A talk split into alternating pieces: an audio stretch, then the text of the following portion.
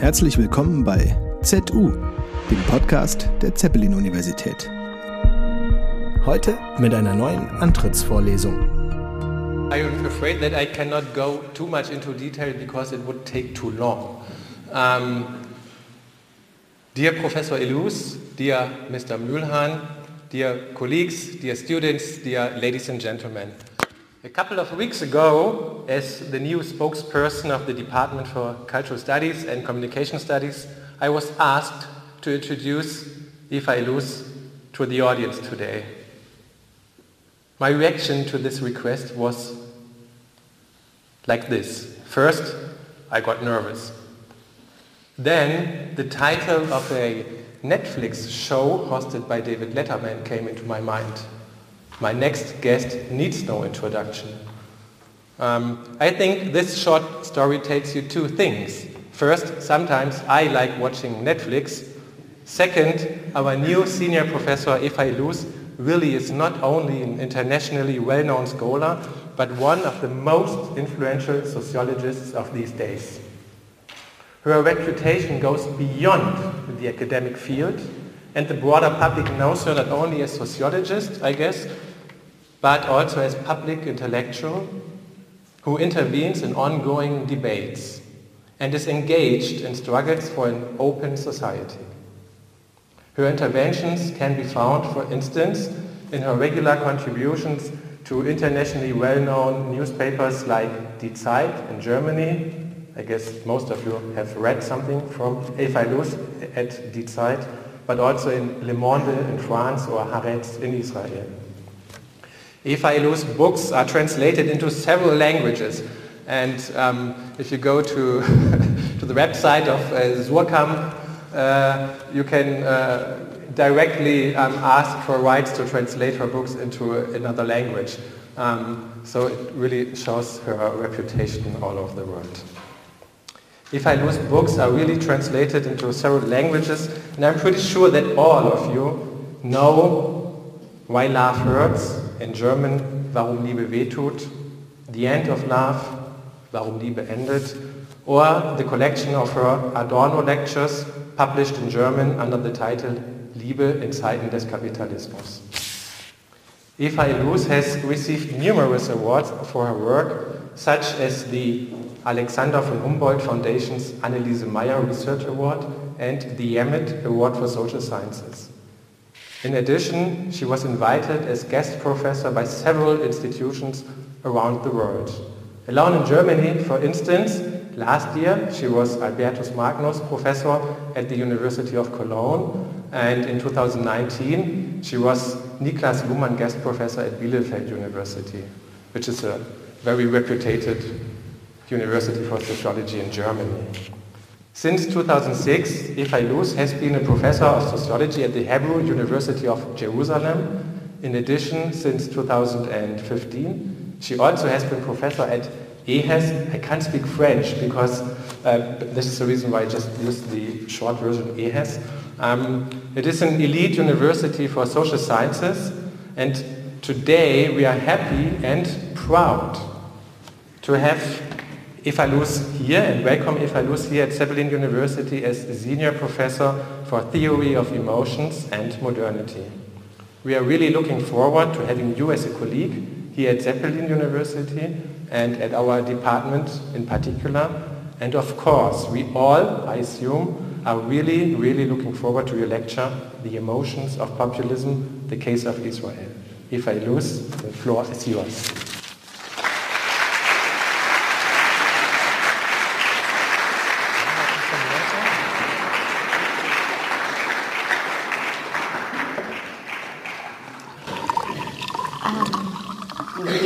Good evening. I wanted to thank you very much, Professor Mühlhahn, for this wonderful introduction. I wanted to thank you as well. Um, and, um, and to say that I'm very happy uh, to be here tonight. And I'm looking very much forward to meeting some of you uh, in the future.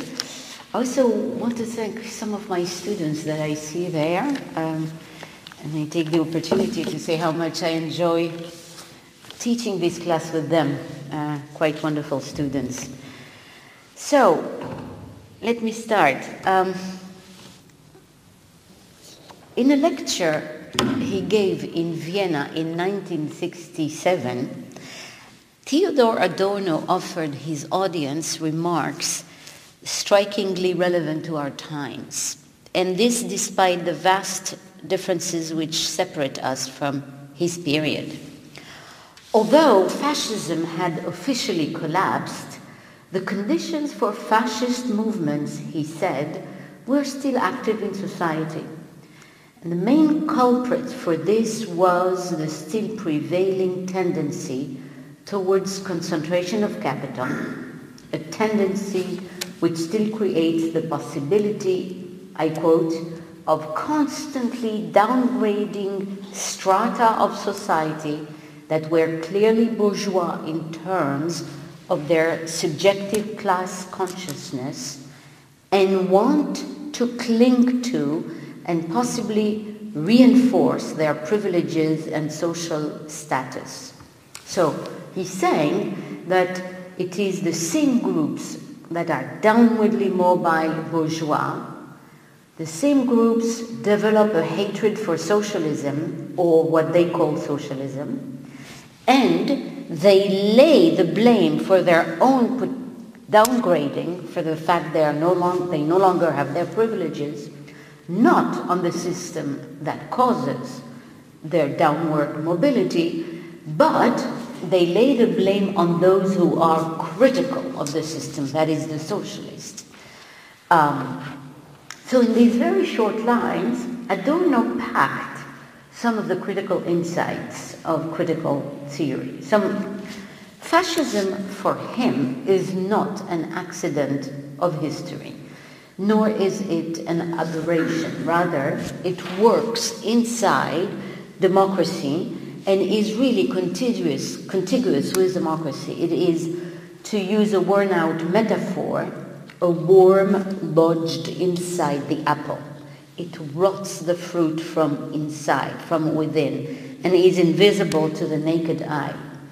Jan Werner Müller, one of the most prominent world specialists on populism, has suggested that populism is, I quote, a permanent shadowy effect of representative democracy. A diagnostic that is astonishingly congruent with that of Adorno. What makes possible the uncomfortable coexistence of democracy and political forms which undermine democracy are now I go back to Adorno. Distorted or incomplete forms of thinking to be found particularly in the ways in which we build causal frameworks, how we make events, social events, intelligible, how we attribute blame, what in another context political so- social scientist Jason Stanley has called a flawed ideology a flawed ideology, which of course reminds us of a false ideology or false consciousness, as Jason Stanley defines it in his book How Propaganda Works. I quote, robs groups of knowledge of their own mental states by systematically concealing their interests from them. This is kind of classical Marxist ideology critique. But We'll, we'll deal with that later. To pursue Adorno's thought, um, fascism continues to work from within the heart of democratic societies because those who are, who are hurt by the logic of economic concentration cannot connect the dots of its causal chain and may actually oppose those who work to expose it and thus curiously create antagonism between those who work to denounce injustice and inequality and those who suffer from eh, injustice and inequality. So this antagonism has become a key feature of many democracies around the world. The question of flawed ideology is particularly relevant to the present time because everywhere around the world, and especially in Israel, which is the case I'm going to study, Democracy is under assault of what Francis Fukuyama has called nationalist populism, which is a political form that undermines the institutions of democracy from within and which thus lets the most powerful actors in society, such as corporations, lobbies, billionaires, use the state to meet their own interest to the detriment of the demos who curiously feels alienated from the institutions which have historically guaranteed its sovereignty. In other words, it's the demos which now really feels um, alienated from the institutions of democracy. As political scientists Steven Levitsky and Daniel Ziblatt claim, democracies do not only die through military coups or other such dramatic events, they also die slowly. Populism is one political form taken by this slow death. Now, there are many theories explaining the rise of populism. I'm not going to go over them. It's, there is polarization thesis and there is the view that populism is a reaction to a shift in cultural values, especially the kind of values that took hold of many societies after the 1970s. Um, there is also the view that um, populism uh, is caused by um, economic um, changes uh, that are themselves caused by globalization, economic inequalities, and the decay of infrastructures. So what I try, what I'm trying to do here is not explain populism as such, um, I don't do really heavy duty statistical uh, analysis, which I think would be really the only good way to get a hold maybe of what, of what causes uh, populism. But um, I'm, I'm, I do not do this as much as try to describe it um, through um, the conscious attempts by politicians and experts in political communication uh, to shape certain narratives that get circulated in the public sphere. So um, the, just keep this in mind that I'm not trying to explain populism as much as simply describe it and characterize it. So to, um, um, I'm, I'm, going to characterize it through precisely um, emotions. Emotions, as I'm going to study or to speak about populism through four emotions, which are fear, disgust, resentment, and love. And I'm going, I'm going to view these emotions as generated by narrative frames which are anchored in concrete social experiences. In other words, social experiences, let's say, can make me uncomfortable. These social experiences become translated into narratives, into stories, which provide explanations about the social worlds and which contain themselves emotions. So these narratives are invoked by political actors, they are mobilized by them, in their struggle to claim power and authority. Once these emotions are mobilized in the public sphere, they become imbued with what I would call surplus imaginary affect. That is, emotions feel on so, feed on social experiences as much as real social experiences, yeah? Okay, for example, being downwardly mobile, having less privileges. This is a real social experience. So they feed on these social experiences, which are real, as much as on imagined scripts. Uh, for example, scripts of the enemy or of the true authentic people, which in turn generate affective orientations. In other words, I'm saying that the deployment of emotions in the public sphere invites us to analyze the ways in which concrete social experiences are framed and recorded in public narratives which yield surplus imaginary affects. So emotions are as much a response to reality as they are to imagined um, objects. Um, and um,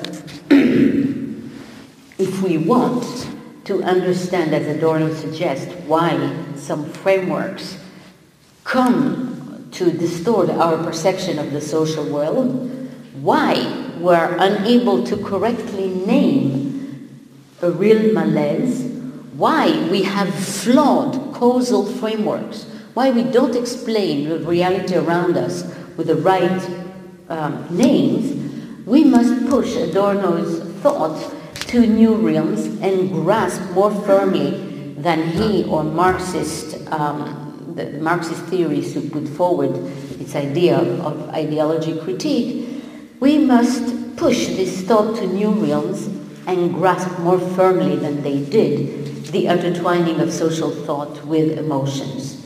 Emotions thus are anchored in narrative cognitive schemas.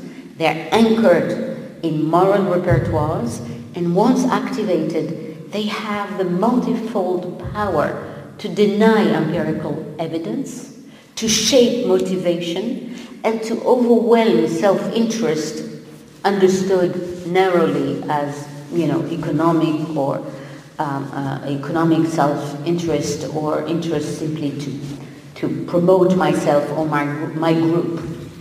Political orientations are charged with affective structures which shape the core of identity and without which we could not understand how flawed ideologies seep through the social experiences of actors and, and shape their meaning.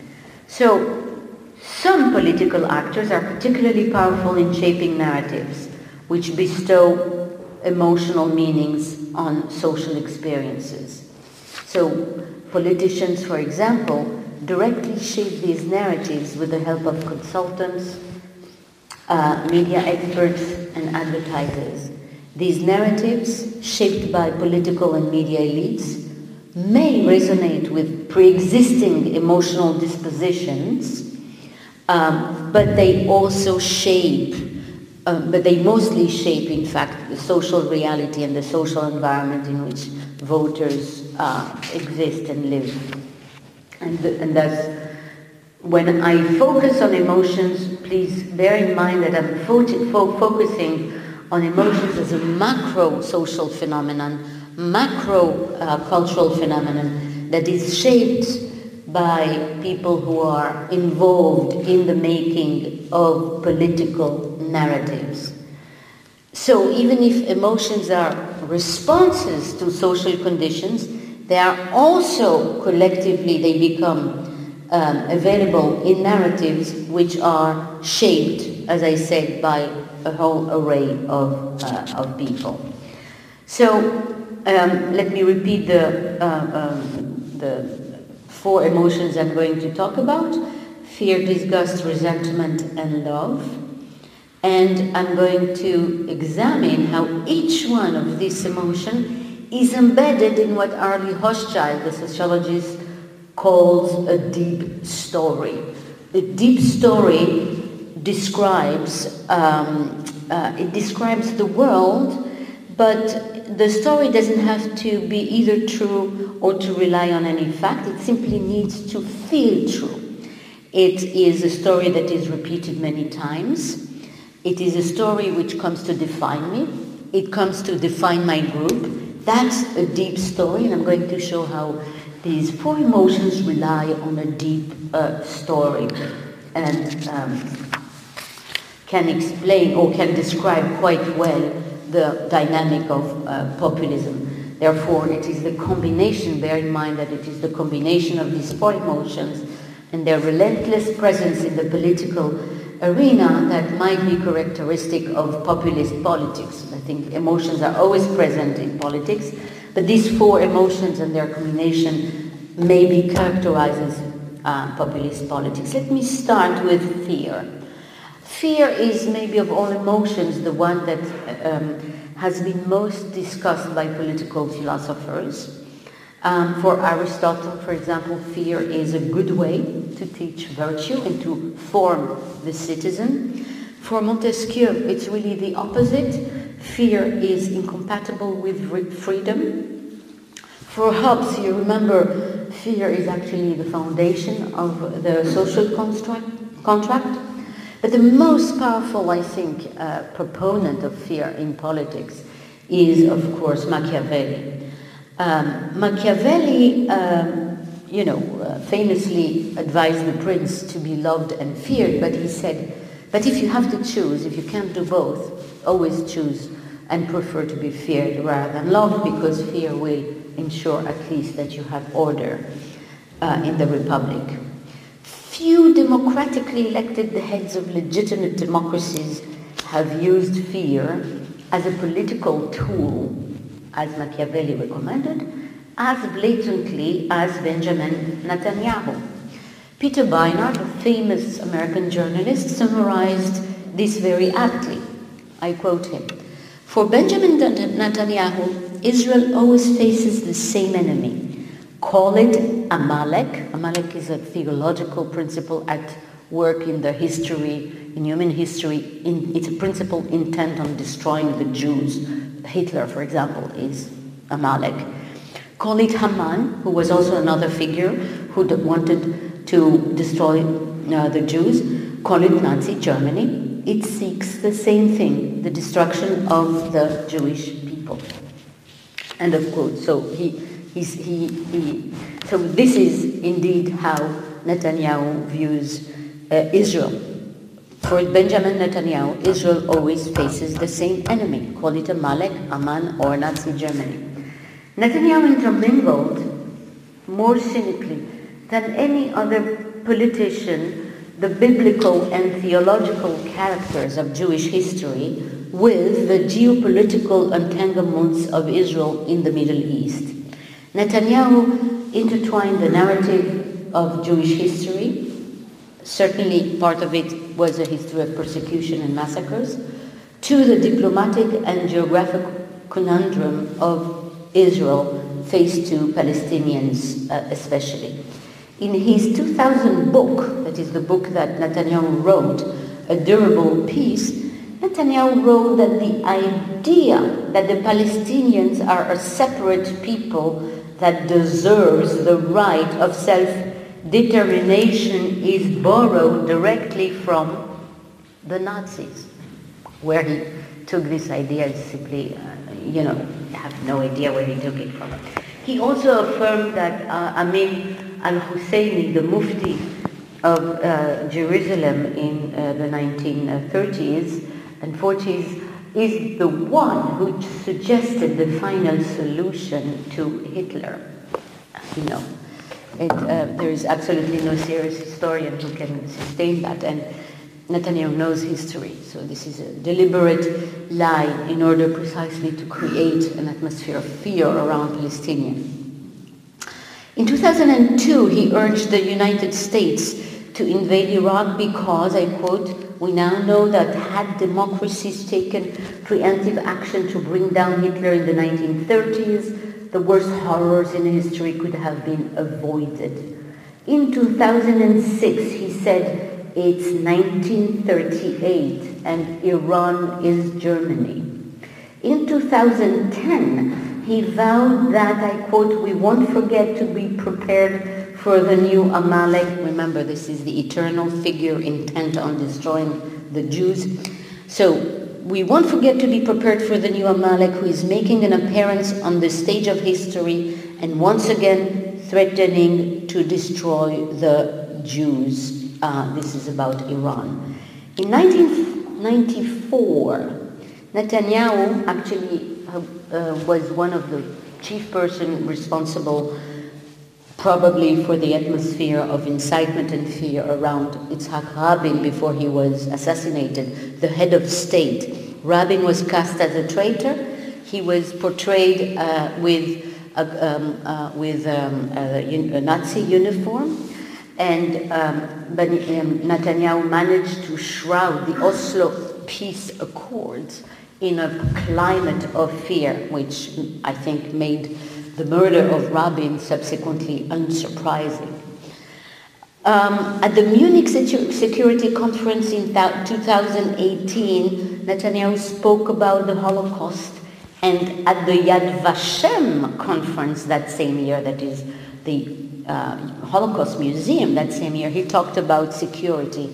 And thus he blended perfectly well security and the Shoah. And so it was in his 2015 speech to the American Congress where he compared Iran's regime to Haman and to Amalek's um, uh, genocidal uh, program.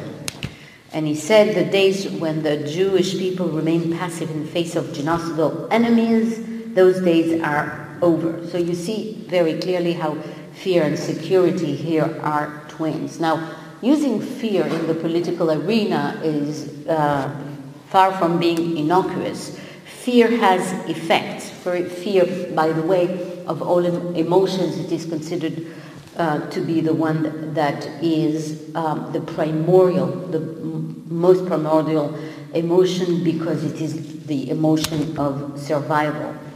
Once he cast political and diplomatic issues as threats of annihilation, Netanyahu oblit- obliterates deliberation and discussion of strategy and, um, and uh, disagreement. Instead, he slowly managed to create two camps one that would defend the survival of the state, and the other one who would threaten that the survival and the security of the state. There was no more left or right. There was those who wanted to threaten the security and those who supported the security. So Netanyahu um, um, um, could cast Israeli Arab parliament members and Israeli Jewish human rights NGOs as dangerous and as threatening Israel's security. And he did what fascist leaders routinely do, which is also characteristic of populism, which is to draw a straight line between external enemy, the one who is outside my borders, and internal rivals. Um, your democracy is the system that allows, I mean, liberal democracies are those, uh, is a political regime which legitimates rivalry, political rivalry. Populism is an ideology. It is a political practice which transforms the rival into an enemy, and not only any enemy, an enemy of the nation. So Netanyahu brought fear inside the borders of Israel. Until then, there were fear was located at the borders of Israel, and cast the left parties and their Arab partners as enemies to the nation, equivalent to outer enemies. This fear makes it virtually impossible to think in terms other than security, enmity, force, power, survival, and crushing the enemy. Such an agenda renders plausible the delegitimation of the liberal left as a political movement which thinks of human rights and equality and which, uh, and, um, and I think it, this strategy is probably responsible a great deal for the fact that the left in Israel uh, no longer exists. Uh, it has become completely marginal, it has been entirely crushed uh, and the majority of people vote only either for the center right or for the extreme right, but the, uh, because these are the only two camps which really represent security. So you, it's not that you have a security camp and a human rights camp, you just have only two security camps. Uh, so it has a lot of power.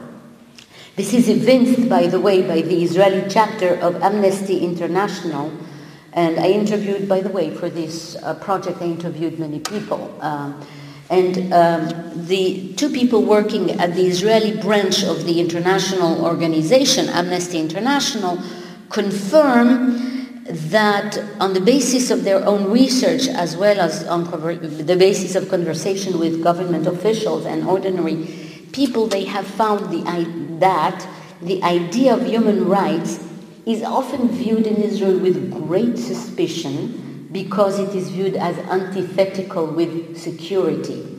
Now, because security trumps all other political values, government officials and ordinary citizens are willing to weaken human rights, but more than that, they are not only willing to, to weaken human rights, they view increasingly with time human rights as embodying some care for the enemy, some international value that goes against the interest of the nation.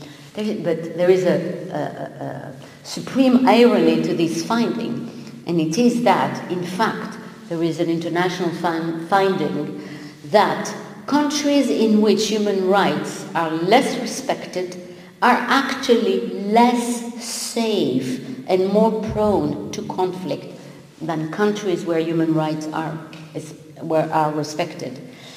And um, and if you want, so in countries where human rights are, are not respected, there is less security, and when there is less security, this in turn justifies the politics of fear, which furthers only securitism. Second emotion is disgust. Um, this emotion, so if fear addressed um, or is able to transform the rival into an enemy, Disgust does something else. It addresses a key issue of populism, which is the relationship between the majority and the minority. I think it's one of the key issues in almost all forms of populism uh, around the world. If fear is the privileged emotion of tyrants, disgust is the privileged emotion of racists.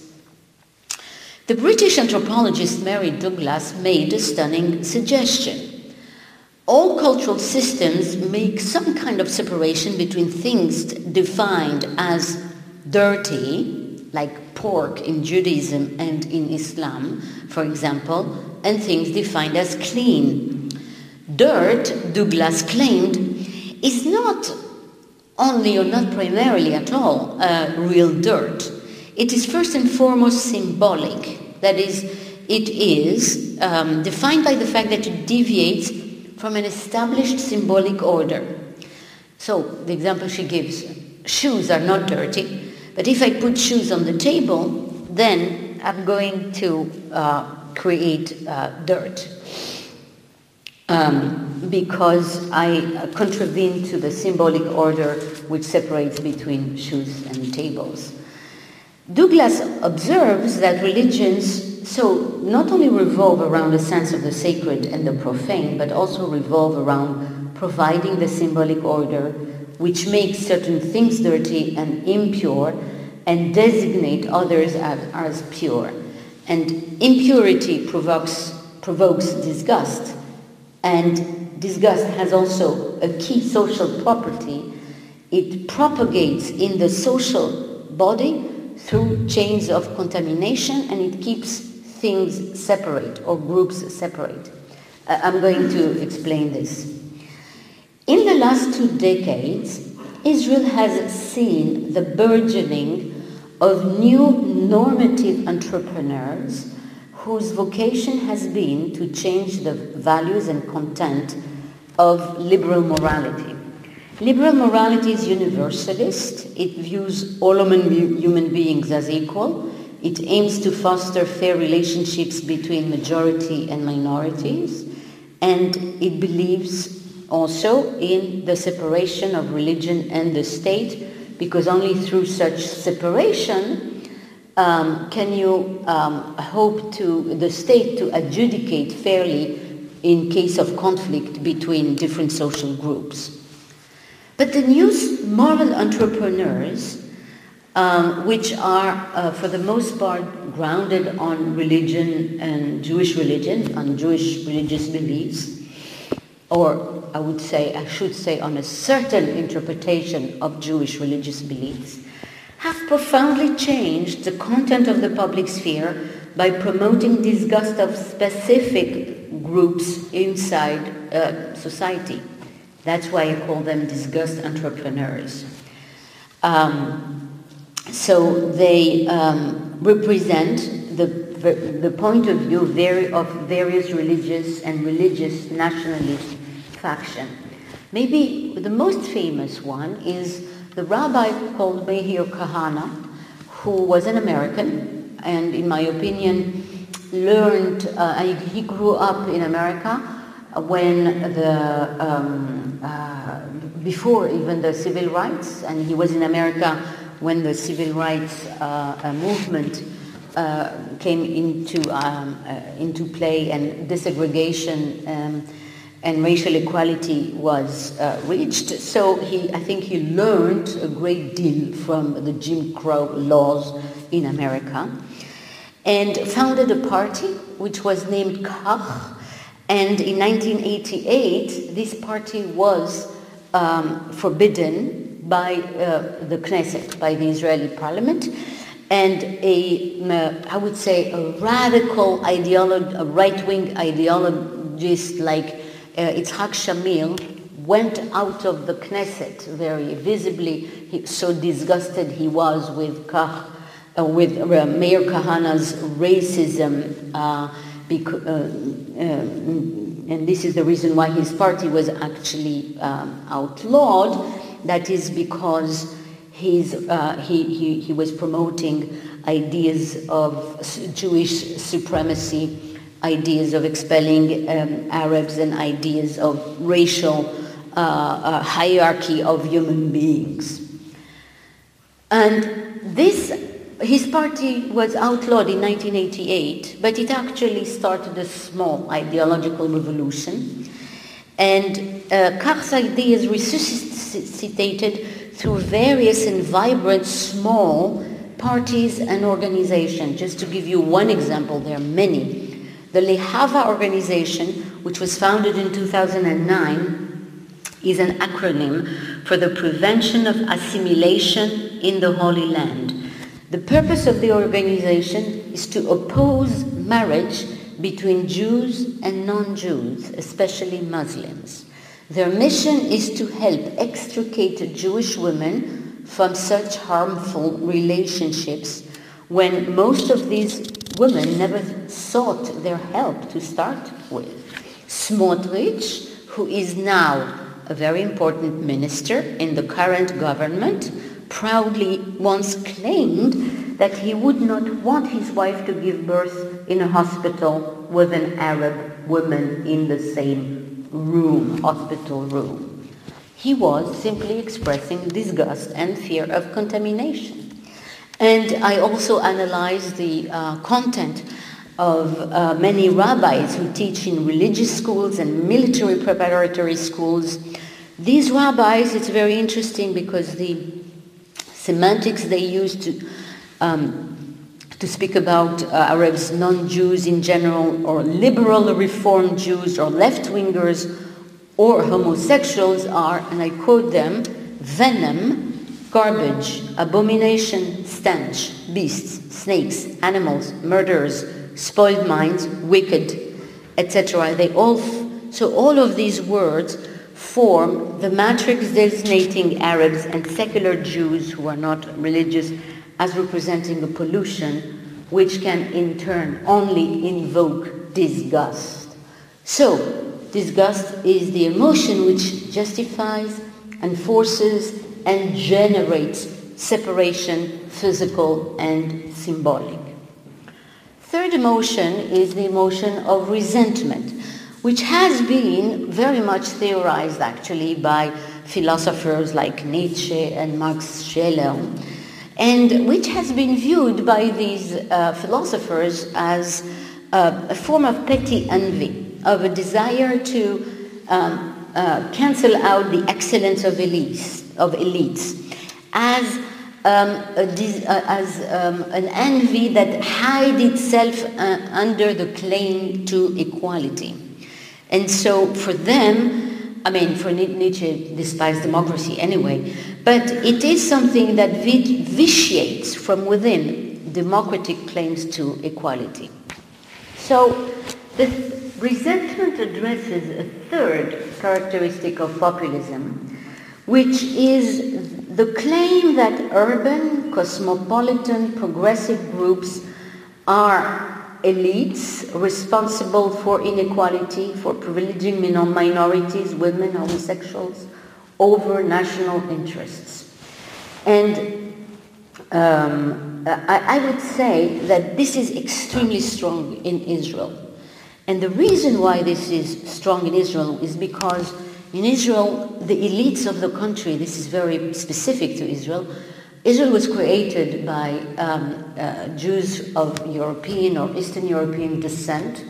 They were socialists, and all the um, main institutions of the country were created by these groups. In the 1950s, Jews from Arab countries, they're called Sfaradim.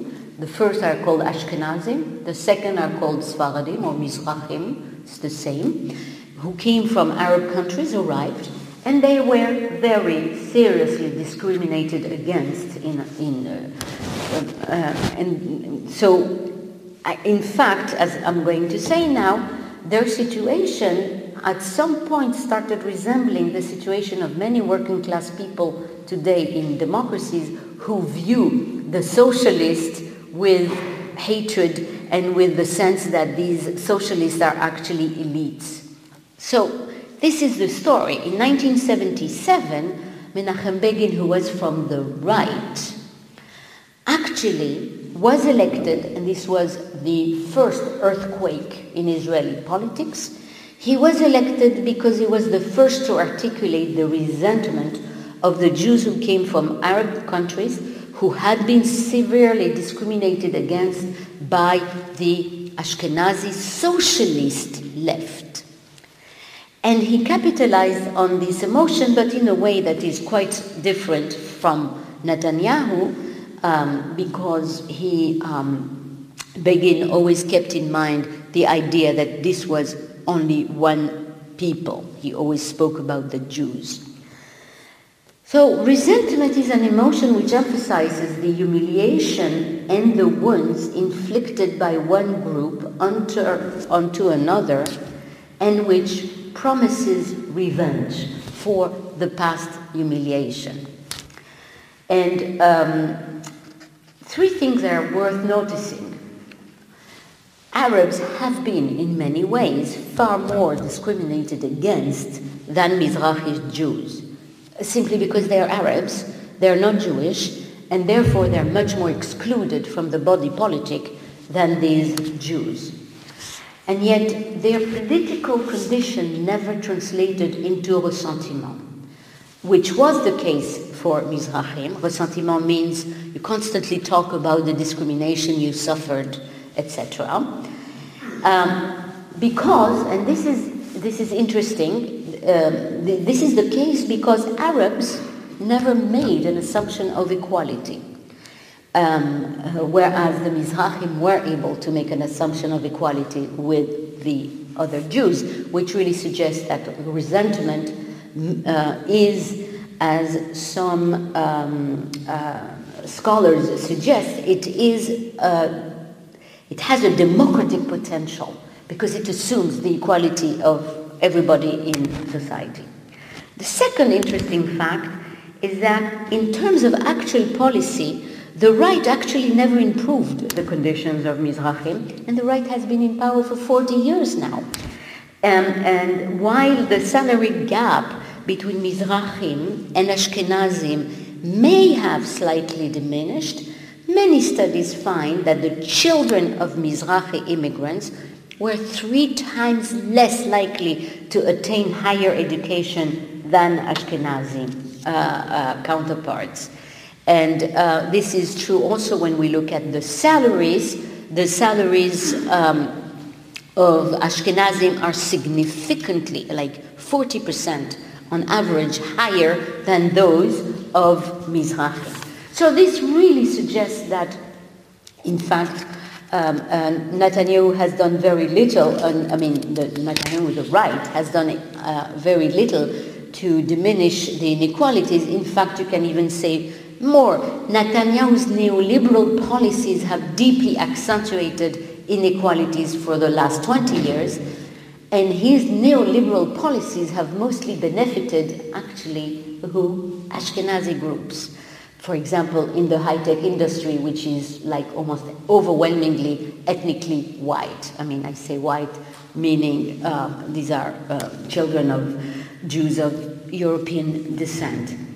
Thus, if the right still represents the Mizrahim and it claims to represent the Mizrahim, this has been terribly relevant in the last elections between the Mizrahim constitute a really big part of those who voted for the, um, you know, this extremist right-wing faction, then it is mostly for symbolic reasons. It really suggests that um, their symbolic reasons provide, um, it is the fact that the Likud, the right, has provided them with a higher symbolic status that based on the incessant claim that they have been victims of a historical discrimination whose memory is constantly carefully re- rehearsed and which is um, ironically substantiated by the fact that inequalities which the neoliberal right should have um, uh, uh, fixed uh, in the last 40 years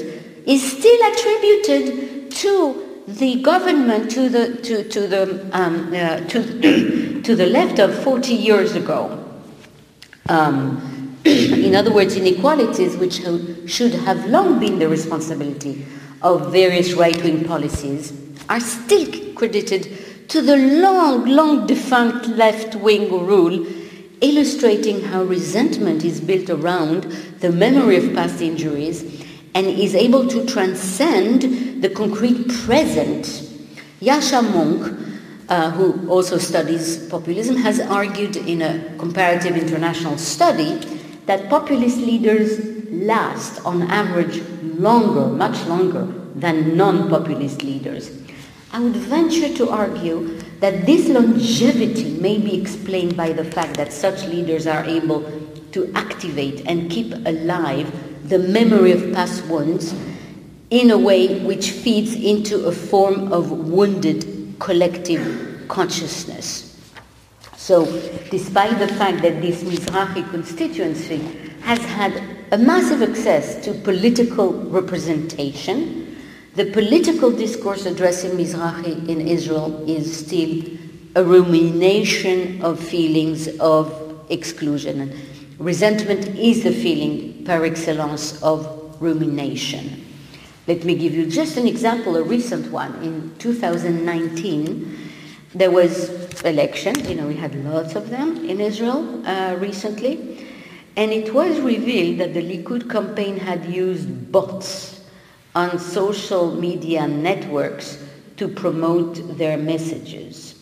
It showed that um, the Likud, I mean, it was not even legal. I think it was not even legal, and it was using this uh, tactic to, uh, uh you know, better target their messages. Um, instead of distancing himself from this affair, Netanyahu embraced it, but turned it around and hammered the idea that the mainstream media and the left-wing parties saw Likud supporters as bots and not as humans. That's what he said.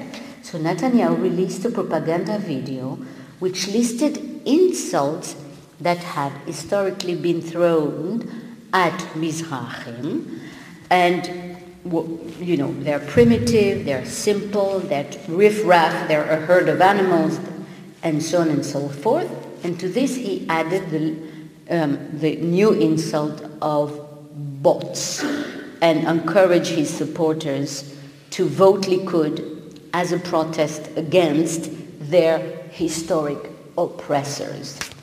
So, resentment toward what has been constructed in Israel as both the left and the elite has been very deep and consistent characteristic of Israel and it is also characteristic of populist politics, I think, worldwide. And I think in that respect, um, certainly fear, disgust, and resentment, these th- three dimensions are very clear in Israeli politics. Um, I'm having, uh, I will take another five minutes. I see now uh, that time is running. Finally, uh, the love I want to talk about is the love of the country. Populism affirms that um, the uh, greatest good there is is the people of the country, the majority people, and the nation. Uh, remember, make America great again.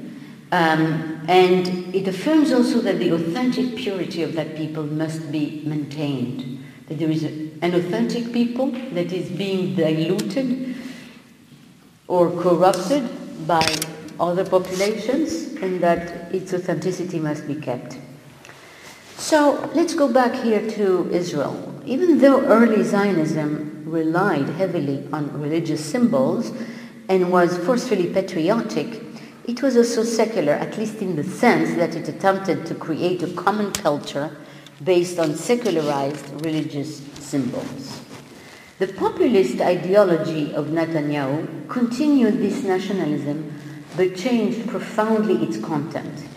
It made it lean more literally on religious symbols, on religious laws, on religious uh, principles, and not on a secularized version of it as had been the case initially. And so it smoothly incorporated the biblical land of Israel with a modern Israeli state. Uh, as you know, uh, these are not the same, the biblical land and, and Israeli state. And it radicalized the definition of Jewishness. For example, in 2018, it passed a law affirming the Jewish supremacy, while there 21% of the Israeli citizens are Arabs, but it affirmed, it passed a law affirming the Jewish supremacy and prevalence in, uh, in Israel. And it pitched it against um, its detractors uh, who became at once not Jewish enough and unpatriotic. And what this enabled uh, is the entry um, of, in fact, the, the, the, the fact that uh, religious nationalism came to the forefront, and this is exactly what we saw uh, two months ago, uh, no, not even a month ago, with the entry of religious nationalism into politics. I mean, I wrote this before this happened, and I, I was very sorry to see that my analysis was not off the mark. Religious nationalism is a very specific kind of nationalism. It is advocated by religious nationalist parties and by uh, ultra-Orthodox parties. And sociologist Roger Friedland defines uh, religious nationalism as having four characteristics. First, religious nationalism views the territory, the land, as sacred, as a sacred space. The land becomes a main actor in the unfolding of a divine history still in the making. That's one element. Second, religious nationalists direct the bulk of their attention Two, the bodies of women, and they aim to cover, separate, and regulate the erotic flesh. It also concerns the body of homosexuals. It's not a surprise at all that, um, you know, somebody like Orban or Bolsonaro uh, are not only, um, you know, self-confirmed um, sexist, uh, but they hate homosexuals. It's the, you know, the regulation of the flesh and the body and sexuality is very prominent. Third characteristic, religious nationalists accord considerable symbolic importance to foreignness and on excluding foreigners. And fourth, I would say that religious nationalists, much like um, ultra-Orthodox religious people, submit to God and uh, submit the law of the land to God. And in submitting to God, they intermix the love of God and the love of the people. The love of God and the love of the people which emanates from God become the same. They shroud the land and the nation in the same metaphysical grandeur and fiercely guarded sacredness as God. And so they bring nationalism really to an entirely new level. Religious nationalism is an appropriation of the land, the people, and the history through frameworks which lend them cosmic meaning and purpose, while de facto fragmenting society, the invocation of a single Jewish pure people is the seeming solution to it. Um, and so um, religious nationalism, like other forms of populism, refers to the true people, and in Israel, the true people, the true Jewish people, serves to legitimize the claim to, on biblical land and to dispossess Palestinians of their land, and of course to exclude also Israelis, uh, citizens, from the body politic. To conclude, the sentiments I have discussed very, very quickly have a few things in common. They are the result of the manipulation by politicians, of the harnessing of ordinary people's fears, mistrust, anger, resentment, to the goals and strategies of unscrupulous political actors. To be sure, such manipulations do not emerge ex nihilo they tap into pre-existing geography, into historical traumas, into collective social experiences. These same social experiences become inscribed in the collective psyche. They become a part of people's identity and emotional makeup when they are framed in deep stories that are repeated and hammered in the public sphere by various politicians and political marketers and relayed unconsciously and con- unconsciously and consciously by print or visual media and social networks avid of attention grabbing texts. The mixture of these emotions form the matrix of populism because they generate antagonism between social groups inside society and alienation from the institutions that are supposed to safeguard democracy, and because they are in many ways oblivious to something we may call reality. More exactly, populism lives as much in reality as in the imagination. So fear provides a compelling motivation to repeatedly name enemies as well as invent them, to bring enemies inside the body of politics, to view such enemies as fixed and unchanging, to shift politics from conflict resolution to a state of permanent vigilance to threats, and to suspend the rule of law. Israel's fear of its outer and inner enemies run deeper in the state apparatus than other populist forms of fear, but it bears affinities with them.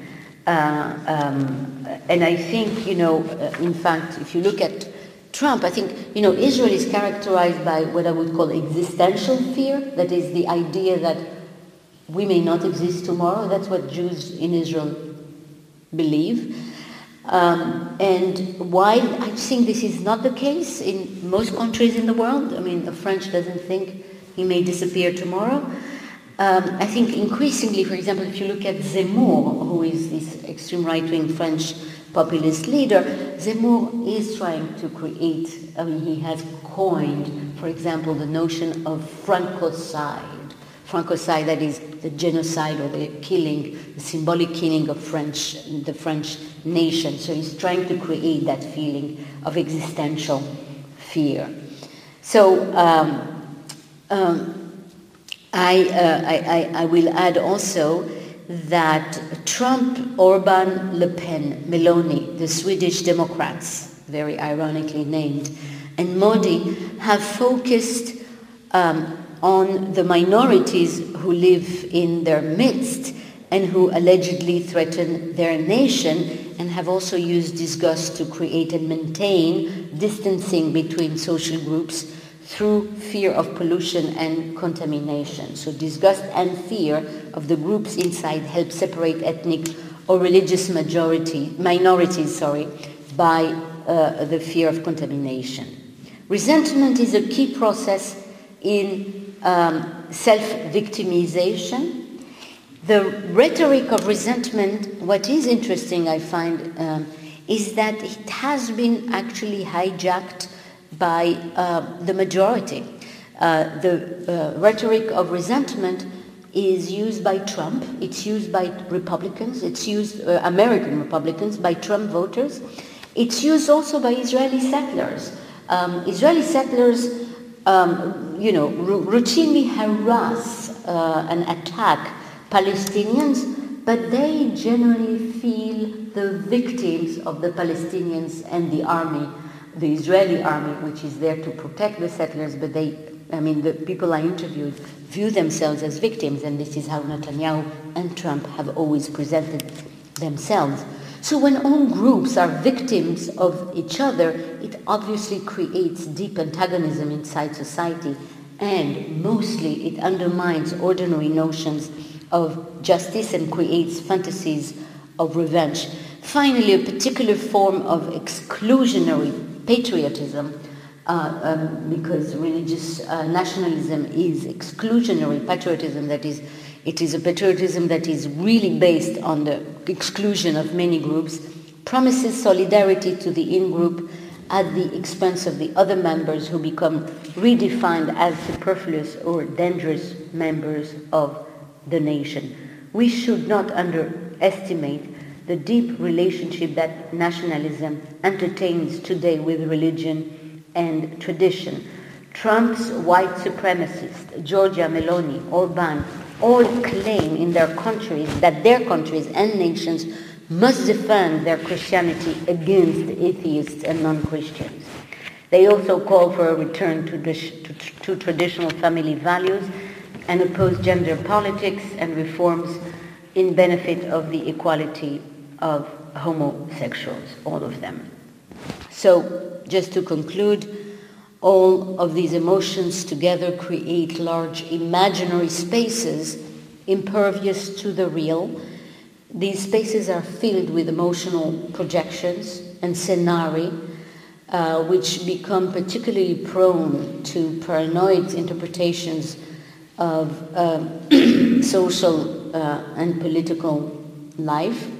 These emotional imaginary spaces energetically fuel conflict within society through unavenged wounds and enemies and aggrandize a supposedly primordial and authentic definition of the true people.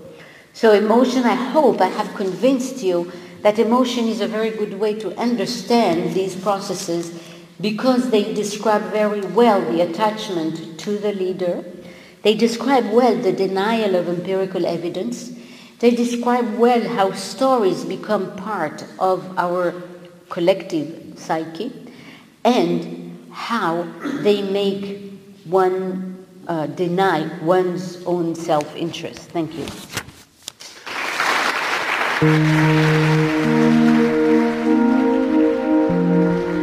ZU, der Podcast der Zeppelin-Universität.